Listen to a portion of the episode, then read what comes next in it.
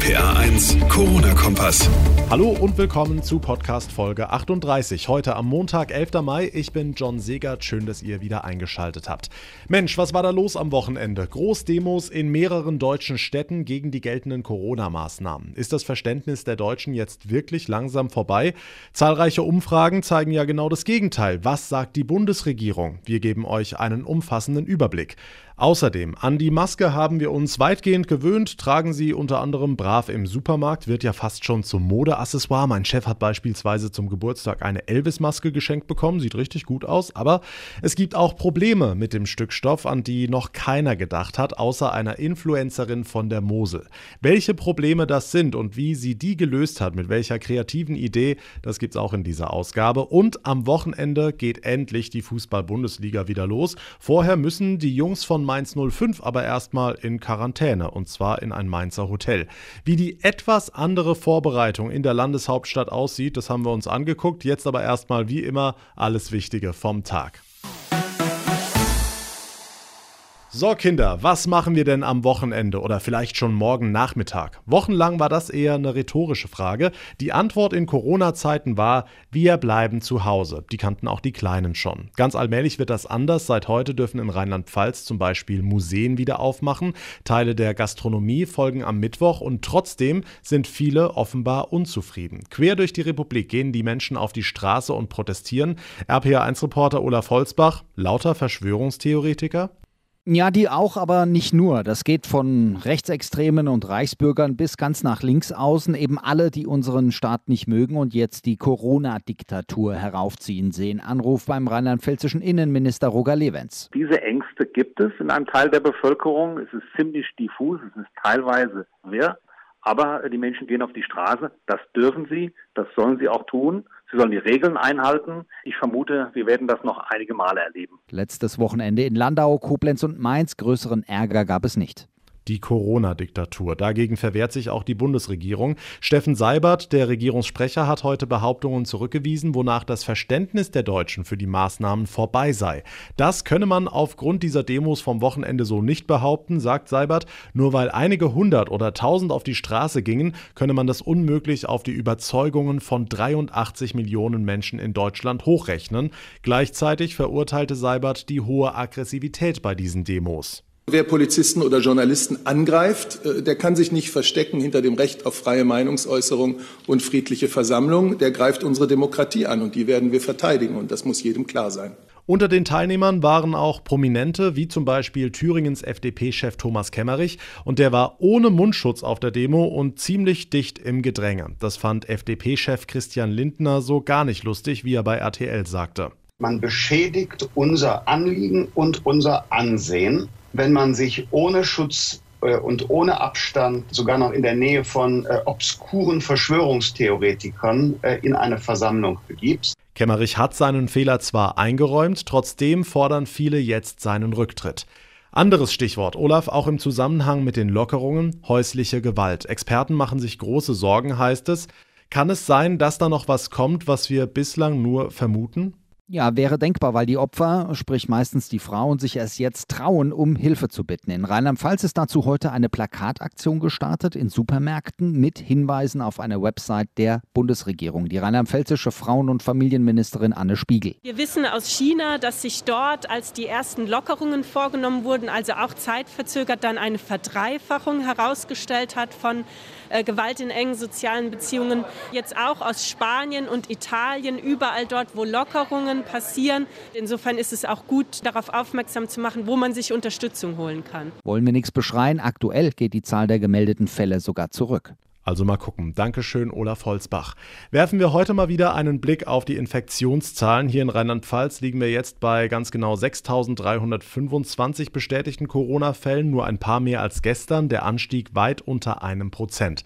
Und jetzt wird in diesen Tagen ja auch viel über die Reproduktionszahl diskutiert, denn die ist ja wieder angestiegen. Heißt das, die Lockerungen kamen zu früh? Nein, denn diese Zahl spiegelt immer nur den Ansteckungswert von vor ein paar Tagen wieder, in diesem Fall also vor den jüngsten Lockerungen. Gestern lag die Reproduktionszahl laut Robert Koch Institut bei 1,1, das heißt, 10 Infizierte stecken 11 weitere Personen an. Mit dieser Zahl würde sich die Pandemie nicht aufhalten lassen. Der Trend der sinkenden Neuinfektionen, der setzt sich allerdings immer weiter fort und somit benutzen die ganzen Akteure der Corona-Krise all diese unterschiedlichen Zahlen für ihre ganz eigenen Überzeugungen.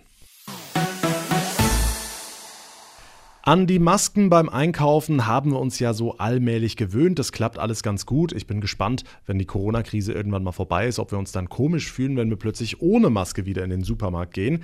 Aber manche Leute haben im Moment wirklich ein ernsthaftes Problem mit der Maske. Und ganz ehrlich gesagt, an dieses Problem habe ich persönlich noch nie gedacht. RPA1-Reporter Marius Fraune über die Geschichte einer jungen Influencerin von der Mosel. Die 22-jährige Cindy Klink aus Alf an der Mosel will die Masken nicht abschaffen oder ähnliches, aber als Gehörlose hat sie ein ganz nachvollziehbares Problem. Also für mich bedeutet das, wenn jemand eine Gesichtsmaske trägt, dass ich das Mundbild sowie die Mimik nicht mehr sehen kann. Und dabei ist das für mich halt sehr, sehr relevant. Also bei der Kommunikation, wenn man mit mir redet. Sprich, Cindy versteht dann einfach nichts mehr. Gerade in Notfällen kann das aber richtig gefährlich werden. Deshalb hat sich der TikTok-Star auf der Social-Media-Plattform an die Öffentlichkeit gewandt. Knapp zwei Millionen Menschen haben das Video mittlerweile gesehen. Darin fordert sie durchsichtige Masken. Für mich wäre es halt wichtig, dass systemrelevante Dienstleister, also Ärzte, Notärzte, Polizisten, Feuerwehr, Sanitäter, ähm, sonst irgendwie, also alles, die auch hauptsächlich täglich auch Kontakt mit gehörlosen Menschen haben, also Gebärdensprachdolmetscher und so, dass sie halt auch wenigstens umdenken und dass sie halt auch durchsichtige Masken halt eben zur Verfügung haben. Eine entsprechende Petition von Cindy Klink haben bereits 30.000 Menschen unterschrieben, damit Gehörlose auch während Corona weiter mitreden können. Danke, Marius Fraune. Die einen kritisieren es als Extrawurst, andere freuen sich wahnsinnig auf die Ablenkung in der Corona-Krise. Die Bundesliga-Fortsetzung rückt endlich näher. Diesen Samstag soll der Ball nach wochenlanger Zwangspause rollen. Der Preis dafür? Absolute Isolation für die Teams. Die Profis von Mainz 05 sind heute ins Quarantänehotel eingezogen, ins Favorite. RPA1-Reporterin Maike Korn, wie muss man sich das vorstellen? Mich erinnert das ein bisschen an die Vorbereitung von Astronauten vor einem Weltraumflug. Spieler und Team sind in einem separaten Teil des Hotels untergebracht. Für andere Gäste nicht erreichbar, heißt es. Also eigener Eingang, eigener Essensraum. Das Personal trägt Masken und räumt die Tische auch erst dann ab, wenn die Mannschaft den Raum wieder verlassen hat. Sportvorstand Ruven Schröder. Es ist komplett durchgetaktet äh, vom Essensraum, wie die Sitzordnung ist. Dann natürlich auch mit äh, Privat-PKWs von Hotel zur, zur Trainingsstätte ins Olympic-Stadien und das sind wirklich Abläufe, die äh, sehr, sehr stringide halt auch dahingehend sind in der Konzeption. Auch die Zimmer werden in der Zeit nicht sauber gemacht. Mit anderen Worten, null Kontakte nach außen. Auf dem Platz dann das komplette Gegenteil. Da müssen wieder Zweikämpfe trainiert werden. Denn das ging in den vergangenen Wochen nicht. Chefcoach Achim Bayerlotzer. Wir werden jetzt in den verbleibenden Trainingstagen diese Wettkampfsituation ja in jedem Training äh, simulieren, werden natürlich ein 11 gegen 11 auch demnächst spielen und ähm, nur so kann man sich da wieder, wieder rantasten. Schon am Sonntag sind die 05er beim ersten FC Köln zu Gast. Vorausgesetzt, alle halten sich an die strengen Auflagen und es gibt keinen Corona-Fall. Sportvorstand Ruven Schröder ist sich bewusst, dass der Profifußball jetzt unter besonderer Beobachtung steht. Wie gesagt, wir sind tagtäglich äh, jetzt schon seit Wochen, äh, was das Thema Disziplin, Hygiene angeht, äh, Abwicklung, Abstand halten. Und eins ist auch klar, so ein Fall Kalu ähm, ist ganz klar dementsprechend nicht zu akzeptieren, wurde auch direkt auch gehandelt. Das äh, hat da nichts zu suchen und ist konterkariert zu dem, was wir uns vornehmen. Ähm, und von daher äh, immer wieder appellieren, die Dinge umzusetzen. Die 05er haben sich wie alle Bundesliga-Profis in Quarantäne begeben, bereiten sich im Mainzer Favorite auf die Saisonfortsetzung vor. Der Preis dafür sind extrem strenge Regeln, null Kontakte nach außen, weder Familie noch Spa sind drin. Vielen Dank, Maike Korn.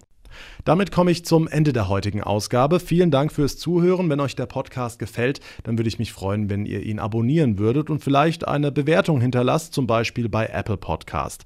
Mein Name ist John Segert. Ich wünsche euch einen wunderschönen Abend und vor allem bleibt gesund. Der RPA 1 Corona-Kompass.